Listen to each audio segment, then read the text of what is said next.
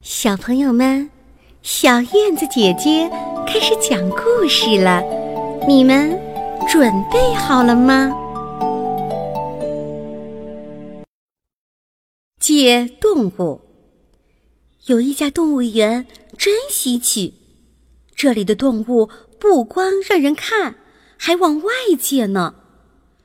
借动物，老爷爷活了八十岁。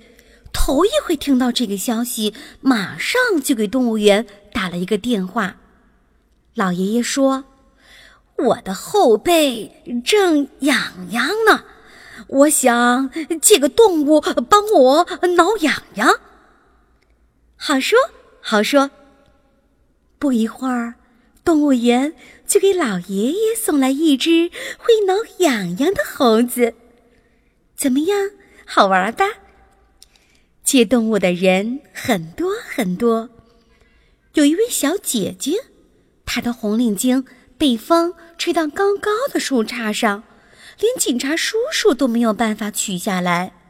后来，小姐姐从动物园借了个个头最高的长颈鹿，长颈鹿来到大树下，用嘴轻轻一叼，就把红领巾取了下来。火车站的出口，一位叔叔刚下火车，就给动物园打了电话。你们猜，他要借什么动物？他要借一头黑猩猩。这位叔叔带了好多好多东西。黑猩猩嘛，力气大，可以替他扛箱子、拎包。街上有一位年轻的妈妈。他抱着小宝宝逛商店，走着走着，胳膊酸了，额头上也冒汗了。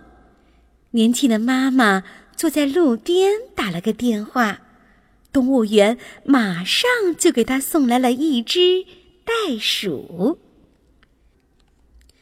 听故事的小朋友们，如果你们那里的动物园也可以借动物，你最想？